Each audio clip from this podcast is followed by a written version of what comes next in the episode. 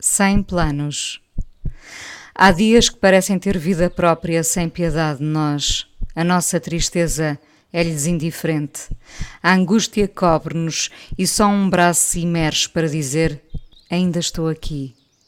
Os dias não são todos iguais, felizmente. A minha mãe cedo me ensinou a ter esperança no que vinha depois da angústia. Amanhã tudo te vai parecer melhor. Eu era adolescente e, não menosprezando essas dores que não conheciam ainda espaço para se acomodar, percebo agora que a consciência agrava o peso dos dias. Talvez gostasse de voltar à adolescência, ainda que na altura a luz ao fundo do túnel me parecesse distante.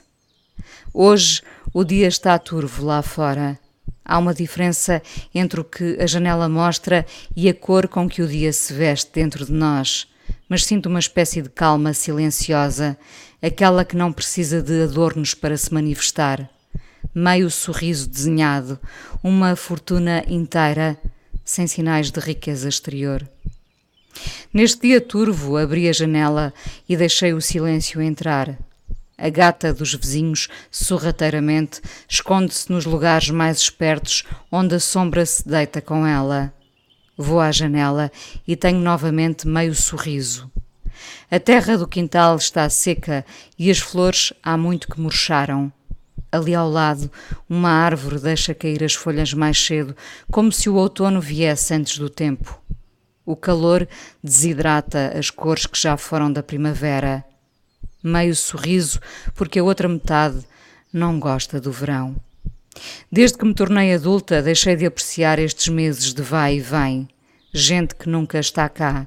Uma cidade que entregamos aos de fora. Um bronzeado que já não fica conosco. O calor desorienta-me. Ponho o som da chuva para adormecer. Em noites de insônia, o caminhão do lixo passa e reconforta-me. Um som arrastado que me engana o desconforto. Todos os dias vejo as temperaturas. Se sobem, o meu ânimo desce, nem meio sorriso tenho. A praia que ainda me faz sentido tem a frescura das manhãs ou o vento das tardes. Eu não sabia, mas afinal preciso de meios termos para ser feliz. Nunca como agora ouvi tantas vezes a frase um dia de cada vez. Aquilo que a todos nos parecia um clichê repete-se na boca daqueles com que me cruzo. Há uma ideia de finitude que paira no ar. A nossa, a dos nossos, a do lugar que ocupamos. As notícias incompreensíveis sucedem-se. É isso. O mundo deu lugar ao incompreensível e ficamos à espera de mais uma e outra notícia triste. Já as aguardamos, apáticos.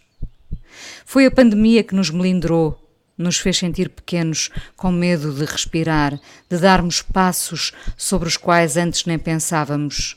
Um dia de cada vez, e um a seguir ao outro, parece agora uma vitória.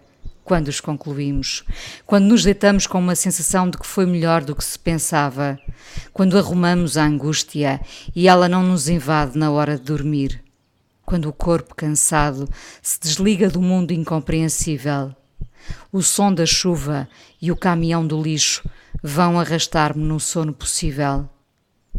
Imersa nesse manto do incompreensível, tenho reforçado a minha gratidão por pequenos instantes. Eu sei que a palavra gratidão parece agora abrangida por essa coisa New Age light com que nos iludimos. Temos receio de que as palavras caibam nessa categoria oca, que não quer dizer rigorosamente nada mas a gratidão é o que me faz querer continuar. Gratidão é juntar um prazer novo aos que já tinha ou voltar a um antigo que já nem me lembrava de valorizar. Gratidão é fazer os outros um bocadinho mais felizes num mundo incompreensível. Ainda estamos aqui, são muitos braços a acenar. O dia está turvo e aqui na rua hoje os carros não passam.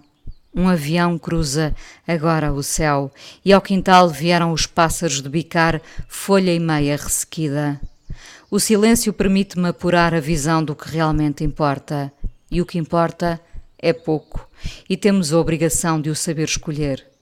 Hoje, da janela turva, só queria dizer: sem medo das palavras ocas, que a vida está certa quando a vivemos um dia de cada vez.